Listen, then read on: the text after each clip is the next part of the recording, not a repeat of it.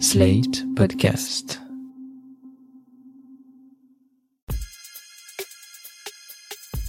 Salut chers auditeurs, salut chères auditrices, bienvenue dans Sans Algo, le podcast qui vous en fait découvrir d'autres. Je suis Mathilde Mélin, journaliste pour Slate.fr et amatrice de bonnes histoires, surtout quand elles sont en podcast magie du podcast. Au moment où cet épisode est publié, je suis à Bruxelles pour la troisième édition du Bruxelles Podcast Festival. J'avais bien évidemment envie de sauter sur l'occasion pour vous parler d'un podcast belge, puisque nos voisins en produisent de plus en plus souvent dans des formats assez sympas. Il y en a un que j'aime tout particulièrement et dont je voulais vous parler depuis longtemps. Il est sur ma liste depuis la création de Sans Algo, parce que 1. C'est un énorme coup de cœur, et 2. C'est typiquement le genre de podcast sur lequel vous ne pouvez pas tomber par hasard et que j'avais envie d'aider à faire découvrir avec Sans Algo. Cerise sur le gâteau, il se trouve que ce podcast est sélectionné en compétition officielle au Bruxelles Podcast Festival et chantilly sur la cerise sur le gâteau, son auteur était de passage à Paris pour une table ronde cette semaine. Je crois qu'on peut dire que les planètes étaient alignées pour que je vous parle de ce podcast. Allez, trêve de suspense, je vous en dévoile le titre. Il s'appelle Rouge Vif et c'est une fiction signée Mehdi Bayad. Si j'ai mis si longtemps à vous en parler, c'est que c'est un exercice difficile. Rouge Vif, c'est une œuvre qui s'apprécie dans son entièreté parce qu'il y a des retournements de situation un peu comme dans Shutter Island ou Fun Game. Et si je vous en parle trop, je risque de vous gâcher le plaisir. Je vais donc volontairement occulter quelques aspects de cette fiction pour ne pas tout vous spoiler, mais je vais quand même essayer de la résumer dans les grandes lignes.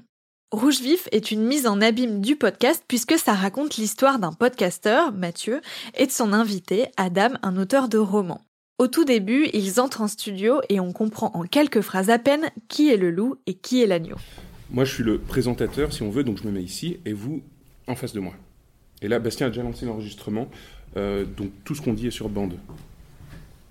Oh, ok, donc là ça enregistre? Ouais, mais, non, mais asseyez-vous, asseyez-vous, il n'y a pas de stress.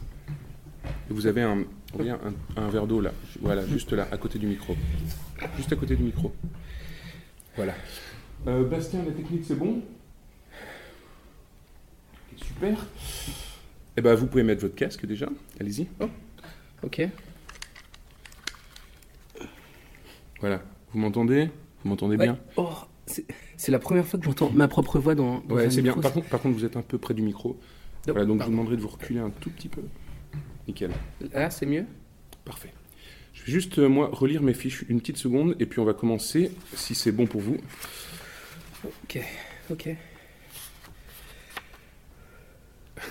Non mais, encore une fois, détendez-vous, Adam. Tout va bien se passer. Pardon, c'est ma première émission de radio, j'ai jamais fait ça. Je vais vous le dire tout de suite, comme ça c'est fait. Les deux personnages sont joués par Mehdi Bayad, l'auteur, réalisateur et donc interprète de cette fiction. Perso, je l'ai compris que la deuxième fois que je l'ai écouté au casque, mais quand on le sait, ça donne une autre saveur à l'histoire, je trouve. La scène se déroule dans un studio insonorisé au mur rouge vif, tiens donc. Derrière la vitre, un ingénieur du son, Bastien, mais dans le studio, il n'y a que Mathieu et Adam. Bastien peut les entendre parce que leurs micros sont ouverts, mais eux ne peuvent pas entendre Bastien. Il s'installe et, avant le début de l'interview, Mathieu fait une confidence à son invité. Mais par contre, j'en profite juste pour finir sur ce que je disais avant. Hmm? Moi, entre nous, le podcast, j'en ai rien à carrer. Ah bon? Ouais, j'aime pas ça. Et j'en écoute quasiment jamais en fait. De toute façon, ils se ressemblent tous, ça me fait vite chier. D'accord. Mm. Mais pourquoi vous vous êtes lancé là-dedans alors? Oh. Enfin, si c'est pas indiscret. Pourquoi? Parce qu'il y avait un créneau à prendre. Et je vous dis ça, enfin je vous dis tout ça, mais ça, ça sort pas d'ici. Hein. C'est juste que ce truc de podcast, euh, enfin si vous connaissez pas trop, je vous explique, mais c'est un peu une nouvelle tendance quoi. Et ça marche à fond. En fait, ce qui se passe, c'est que les amateurs ont un peu, comment dire, déblayé le terrain pour nous. Ils ont rendu le podcast cool. Mhm. Donc maintenant, c'est bon. Ils peuvent gentiment s'en aller. Nous, on prend le relais. Ok. De façon pro, hein. Avec plus de moyens, de vrais studios. Enfin, des gens qui savent ce qu'ils font, quoi. Il n'y a, rien de méchant dans ce que je dis, hein. C'est juste que, voilà, chacun sa place. Euh, et nous, on fait ce qu'on a à faire. D'ailleurs, on n'est pas fous, hein. À terme, nous, on prévoit de monétiser nos émissions. Ça peut pas être gratuit tout le temps. On n'est pas bénévole ici. Bastien, moi, il faut bien qu'on mange, quoi. Le décor est planté, on a donc un hôte cynico possible et un invité plutôt réservé qui doit se demander ce qu'il fait là. Après une scène assez comique de lancement de générique, l'enregistrement commence. Sauf qu'un événement vient rapidement perturber le récit. Le studio se retrouve plongé dans le noir. On entend une ampoule exploser, mais ni l'auditeur ni les personnages ne savent très bien ce qu'il se passe. Mathieu compte sur son ingé son pour régler la situation, mais on ignore complètement ce que fait Bastien. C'est là que commence vraiment le huis clos entre Mathieu et Adam. Ils essayent d'abord d'imaginer où est parti Bastien et assez rapidement, ils en viennent à parler du livre d'Adam, que Mathieu avoue n'avoir pas lu. Il s'est contenté des fiches faites par Bastien, ce qui ne l'empêche pas d'avoir un avis sur la question. J'aurais peut-être dû lire votre bouquin finalement, s'il est aussi singulier que vous, Adam. Mais je vais vous faire une petite confidence. Vous savez quoi? Bastien m'a dit qu'il n'était pas fan de la fin de votre bouquin. Oh. C'est peut-être ça qui m'a rebuté. Il n'a pas aimé la fin? Non. Trop abrupte. Désolé. Trop de choses non résolues, trop de questions en suspens. Et si j'ai bien compris, il n'a pas aimé non plus l'arrivée d'un. Il y a un personnage mystère qui arrive à la fin dans, votre bouquin. Hmm. Après, non mais. C'est pas à vous que je vais apprendre ça, Adam, mais dans une fiction, il faut que toutes les portes soient fermées à la fin. Si vous créez un mystère quelque part, une zone d'ombre, il faut que ce soit résolu à un moment ou à un autre. Oui, oui. Oui, il paraît. Mais ben mes fins sont souvent ouvertes et un peu ambiguës. On me reproche aussi de vouloir parler de, trop de sujets, trop de thématiques. C'est une critique qu'on adresse souvent aux jeunes auteurs. Ils veulent parler de tout d'un coup. Et c'est la meilleure façon de ne parler de rien, au final. Ah ouais? Bah, chacun son style. C'est là que ça devient marrant. Déjà parce que ces reproches des fins ouvertes ou des sujets trop nombreux, eh bien, ce sont exactement les reproches qui sont faits à Mehdi Bayad à propos de ses podcasts précédents et il va en jouer en poussant le curseur à fond dans celui-ci. À partir du moment que vous venez d'entendre, les deux hommes se lancent dans un jeu pour imaginer la raison pour laquelle ils sont plongés dans le noir. Ça tourne très vite en échange théorique autour de la fiction. Comment faire une bonne fiction? Qu'est-ce qui est nécessaire? Quels sont les codes narratifs pour capter l'attention des lecteurs ou des auditeurs. Bref, on écoute une fiction qui explique comment fonctionne une fiction. C'est un peu méta, dit comme ça, mais c'est ce qui rend ce podcast en plan séquence de 65 minutes passionnant. On l'écoute comme on regarderait un bon thriller, la tension monte et les questions se multiplient.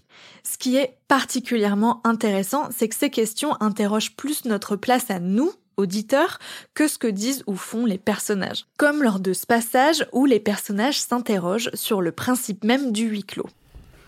Vous savez, j'ai toujours eu envie d'écrire une fiction en huis clos. Deux personnages bloqués quelque part, comme ça, obligés de parler. Ah oui Oui. Quand on écrit un huis clos, tout repose sur les dialogues. Il faut maintenir une certaine tension juste à travers les mots, puisque, a priori, il n'y a pas vraiment d'action pour compenser. En format audio, ça pourrait être très sympa. Super. Ben voilà, vous avez votre prochaine fiction. Non mais le problème, c'est que normalement, dans un huis clos, le point le plus important, c'est la, comment la, profondeur des personnages et leur évolution. comment ça? Je comprends pas. Ok, prenons nos deux personnages, vous et moi. L'intérêt principal de nous enfermer dans une pièce, je veux dire si on était dans une fiction, bien sûr.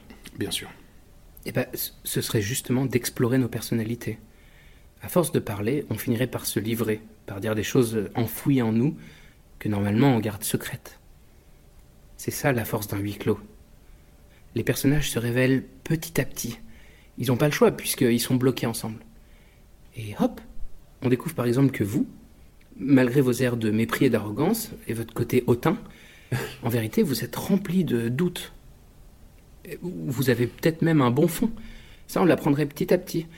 Et si ça se trouve, à la fin, on découvrirait que vous n'êtes pas vraiment un salopard. Qu'il y a en vous un enfant plein d'émerveillement, qui aime vraiment le podcast. Mais malheureusement, la vie vous a transformé en cette espèce de machine ambitieuse, infecte et cynique. Vous voyez? Je vois bien, ouais. Ouais, ouais. Et, vous, des idées pour votre personnage? C'est un excellent podcast qui peut aussi séduire celles et ceux qui ne sont pas a priori des grands fans de fiction sonore. Rouge Vif a d'ailleurs remporté le prix du meilleur scénario et le prix du meilleur mono MP3 à la nuit sans images, le prix international de la fiction sonore au Phonangia Nova Awards et il est dans la sélection des 10 meilleurs podcasts de 2021 de Télérama. Pour comprendre comment il avait imaginé et incarné cette fiction sonore si particulière, j'ai invité Mehdi Bayad au micro de Sans Algo. Bonjour Mehdi Bayad. Bonjour. Il vous a fait quoi le monde du podcast pour que vous ayez envie de le désinguer comme ça? Non, non, j'ai aucun problème avec le monde du podcast, tout va bien. Non, non, c'est juste que ça m'amusait de l'observer un petit peu de l'extérieur et de le traiter. C'est une mise en abîme, quoi. Traiter du podcast en podcast, c'était un peu facile, quoi. Qu'est-ce qui vous a inspiré cette histoire au départ? En fait, ça commence par la lecture d'un bouquin de Jacques Rancière qui s'appelle Le spectateur émancipé. Et d'ailleurs, depuis, j'ai lu un autre bouquin que je vous conseille qui euh, s'appelle Le maître ignorant de Jacques Rancière. Il, part de, en fait, une frustration qu'il a, qui est que, en fait, un lecteur, un spectateur, à la télé ou ailleurs ou dans un livre, euh, on est très souvent passif. Et en fait, on reçoit une œuvre telle qu'elle et lui, sa grande frustration, c'est ça. Il se pose une question très simple, c'est comment faire en sorte que le lecteur ou le spectateur s'approprie l'œuvre en la questionnant, en la cassant, en la remodelant dans tous les sens. Et en, lisant ça, je me suis dit qu'il fallait à tout prix écrire euh, quelque chose là-dessus. Avant Rouge Vif, vous aviez réalisé des fictions sonores, mais sous forme de série. Là, c'est un unitaire, un peu comme un long métrage. Qu'est-ce que ça change dans l'écriture et dans le rythme? Bah, c'est super différent. En fait, dans une série, il y a plein de codes qui permettent de maintenir cette attention. Des codes classiques qu'on retrouve dans les séries qu'on mate sur Netflix ou ailleurs. Enfin, le rythme est très dense et comprimé au tout début et à la toute fin. Au milieu, tu refais un petit pic. Enfin, voilà. Et euh, ça, ça fonctionne bien pour accrocher quelqu'un. Dans un mono, c'est très compliqué. Surtout si, euh, comme celui-là, ça dure une heure. Euh, sans, sans image, on peut décrocher et je voulais voir si j'y si j'étais capable de le faire. Et en l'occurrence, en fait, j'ai découvert tout en le faisant qu'il fallait alterner des rythmes très différents tout le temps. Euh, donc c'est juste deux types qui euh, qui papotent pendant une heure. Donc je voulais voir si j'arrivais à faire en sorte que ce soit pas trop chiant. C'était un défi en fait. Mais le rythme est très, il faut inventer d'autres choses très souvent. Et le travail sonore permet un peu de faire ça. Euh, moi, dans cette fiction, j'ai fait exprès de la découper en gros en deux. Euh, il y a toute une partie assez nue avec des, une ambiance sonore réaliste. Et la deuxième, d'un coup, tu as l'irruption de sons, de nappes, etc., qui sont, en fait, c'est le cheminement de l'auditeur qui petit à petit rentre euh, plus en empathie avec les personnages. Et il n'y a plus de limite franche entre euh, ce qu'ils entendent et ce qu'ils croient entendre. Donc c'est comme ça que j'ai rythmé un peu. Comment ça marche très concrètement l'écriture de Rouge Vif? Est-ce que vous avez des, des morceaux que vous avez envie de caler au fur et à mesure de l'histoire ou est-ce que vous partez du début et vous écrivez et vous voyez où ça vous emmène? Moi, je prends, je fais pas de notes de rien du tout. Je me lance dedans et euh, généralement, au bout de 3-4 pages, je me dis merde, il faut que je réfléchisse maintenant à ce qui va se passer dedans. Et euh, je me fais une petite pause et ça arrive tout seul. Tu te mets des petites, euh, il y a des encres quoi, des petites balises. Oui, évidemment, il faudrait qu'il se passe ça là. Tôt ou tard, il faut qu'il se passe ça. Et vers la fin, ça serait bien qu'on arrive vers ça. Et c'est comme ça que je prévois un peu mon truc, mais c'est pas cadenassé du tout. J'ai quelques idées dans ma tête, je les écris nulle part, tu vois. Et euh, idéalement, ça tend vers ça, mais c'est pas grave si ça n'arrive pas, tu vois. Ça arrivera par une autre, d'une autre façon. Et là, je l'ai, là, je l'ai écrit comme ça, sans savoir trop où j'allais. Je savais à peu près ce que je voulais essayer de faire ou de dire, mais je savais pas du tout comment ça allait se passer. Et je me suis laissé porter, quoi. Et une fois que vous l'avez écrit, est-ce que vous faites des V1, V2, V3 en retravaillant le texte et le dialogue, en essayant de l'incarner pour voir si ça fonctionne? Ou est-ce que vous gardez la V1 parce que c'est le premier jet, c'est le plus pur, entre guillemets, et vous tournez? Non, en vrai, je l'ai relis une fois parce qu'il y a des trucs tout bizarres. Sur le moment, tu t'es chauffé, tu t'es dit ouais, ça, ça va être fou, c'est d'une puissance, mais en fait, c'est vraiment nul, quoi. Et euh, non, non, il faut se relire. Il y a, des espèces d'envolées lyriques ou des formules toutes euh, empoulées. Tu, sais, tu te laisses aller dans des dans des machins. Moi, je dois me contraindre à pas faire des phrases euh, surannées. Et non, non, je relis à chaque fois, moi, une fois, mais une seule fois. Et puis je corrige. Mais ça, ça s'est fait, je crois. Cette fiction Rouge Vif, tout a été fait en six jours, je crois. Donc il y a eu, j'ai écrit pendant et relu pendant deux jours enregistré bah, les deux jours, et puis j'ai fait le montage un jour et le mixage une autre journée, donc ça s'est fait en une semaine, c'était assez... Euh, c'était sur une lancée, quoi. Pourquoi avoir choisi d'incarner les deux personnages vous-même? Bah, Je voulais voir si j'étais capable de le faire. C'est euh, l'un des trucs, mais... Euh, Parce que vous n'êtes pas comédien, à la base Non. J'étais super curieux de savoir si ça allait s'entendre, si ça allait sonner faux, si j'allais pouvoir jouer les réponses de l'un avec l'autre, s'il n'y aurait pas un décalage. Et aussi parce que j'avais, ça c'est un point un peu plus euh, pratique, j'avais pas trop envie d'emmerder les gens autour de moi et je me suis dit, oh, je vais le faire tout seul ce truc-là sans euh, sans faire lire le texte à qui que ce soit, sans avoir de retour, sans, et en étant exactement le seul à jouer tel que je l'entends. Et je fais le montage, je fais le mixage et je montre rien à personne avant que ce soit prêt. Comment ça s'est passé concrètement le tournage? Est-ce que vous avez joué euh, toutes les répliques de l'un d'un coup, puis les répliques de l'autre, ou est-ce que vous avez été dans un exercice un peu schizophrénique où vous passiez d'un personnage à l'autre sur une même séquence? En fait, j'ai fait ça sur deux jours dans le théâtre euh, à Bruxelles où je bosse. C'était euh, un moment où, enfin, c'était mi-Covid, je sais plus trop quoi, donc il y avait personne. la salle était vide, la grande salle, et je me suis mis sur scène. Et le premier jour, j'ai enregistré toutes les voix d'un des personnages. Euh, du début à la fin, en essayant de me rappeler d'où j'étais placé par rapport au micro quand je l'avais fait, etc. Et le lendemain, je suis revenu et j'ai fait le deuxième personnage en essayant de me rappeler exactement de la façon dont l'interlocuteur lui parlait à ce moment-là pour chacune des phrases. Et donc je refaisais les dialogues de l'autre personnage. Je me suis dit que si je faisais les deux d'un coup, ça allait être un bordel pas possible. J'y arriverais pas. Ça s'entendrait. Je serais trop près de l'un ou de l'autre. Donc autant être à fond dans un personnage à la fois, quoi. Et une fois que c'est tourné, euh, est-ce que vous avez modifié votre voix dans le logiciel de montage pour Adam ou est-ce que c'était seulement du jeu où vous avez essayé de changer votre voix, ce qui est difficile à tenir pendant des heures pendant l'enregistrement? J'ai déformé un peu ma voix pour l'autre personnage. En plus, il a une diction un peu différente, donc j'ai essayé de tenir ça. Et en plus, j'ai mis un effet, euh, j'ai mis, j'ai mis plein d'effets sur sa voix pour la déformer sans que ça sonne bizarre. Donc voilà, c'est un, mix des deux. Je voulais voir si j'arrivais aussi à jouer un personnage très introverti et l'autre qui prend toute la place. Et après, j'ai déformé les deux voix, en fait, sont un peu déformées d'ailleurs, pour les écarter l'une de l'autre. Vous faites dialoguer vos personnages où ils parlent beaucoup de l'auteur, parce qu'ils imaginent qu'ils sont en train de vivre euh, une fiction.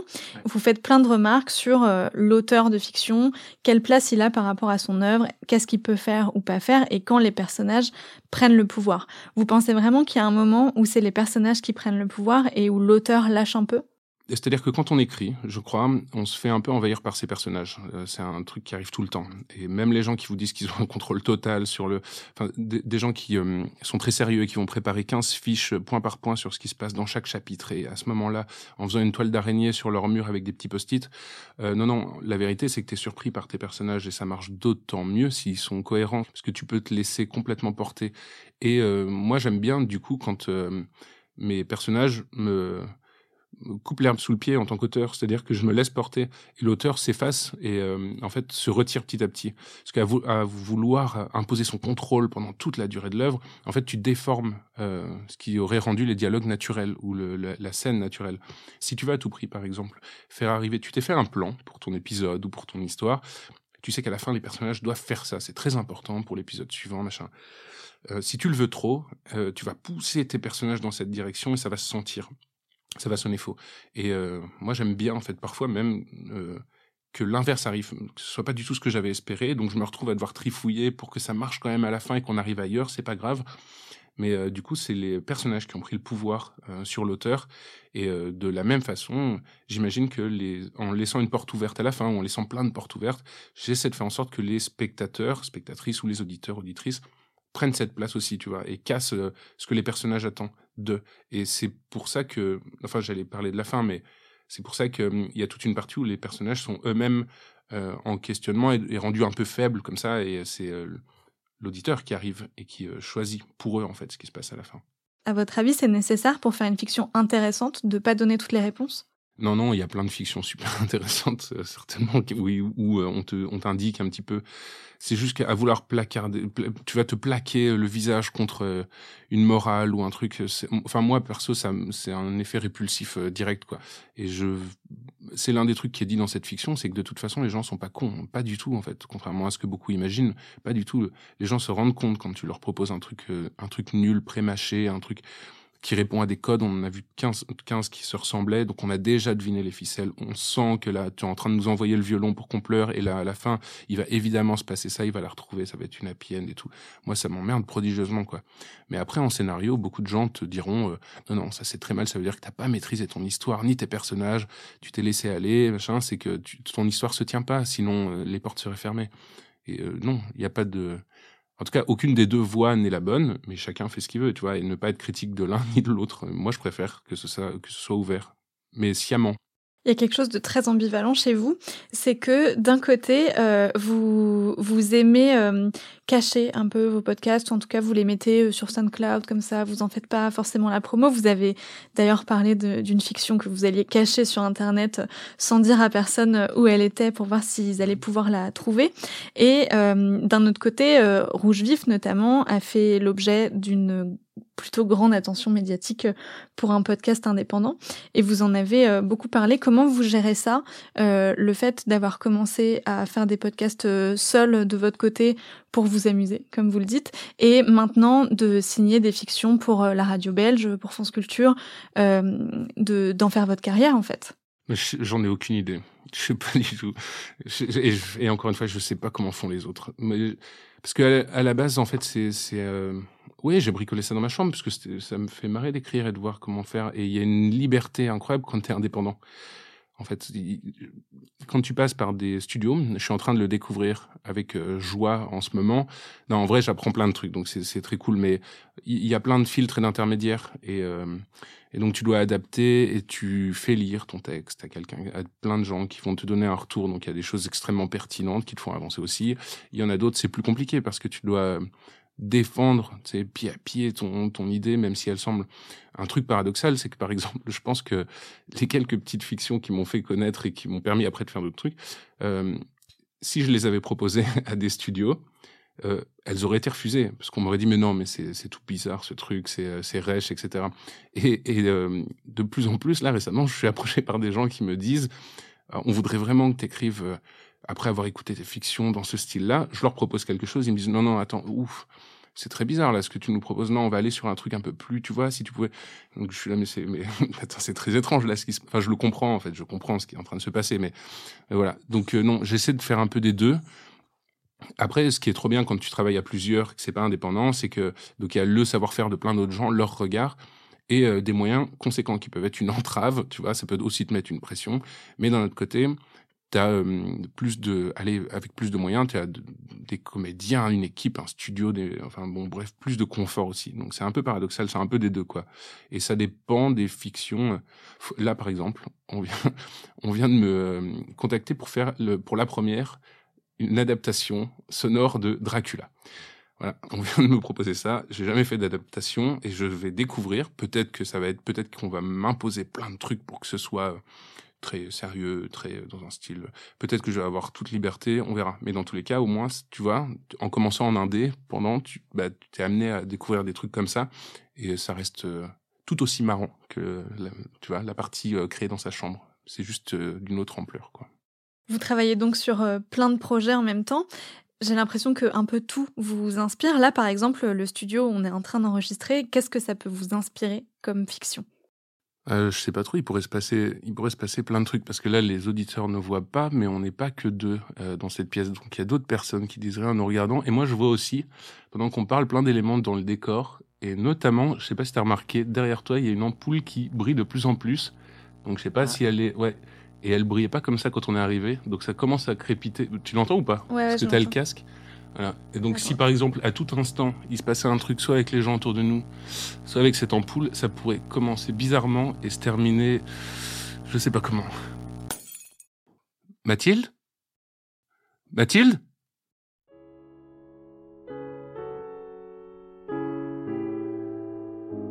J'espère que ça vous a donné envie d'écouter Rouge Vif de Mehdi Bayad. Il est disponible sur la plupart des plateformes.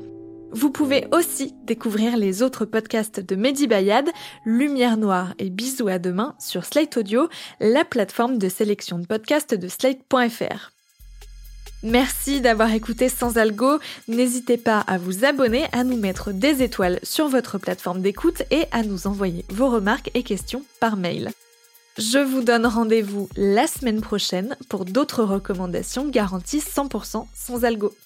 Sans Algo est un podcast produit et réalisé par Slate.fr sous la direction de Christophe Caron et Benjamin Septem-Ours. Merci à Mona Delahaye pour le montage et à Victor Benamou pour l'enregistrement et le mixage.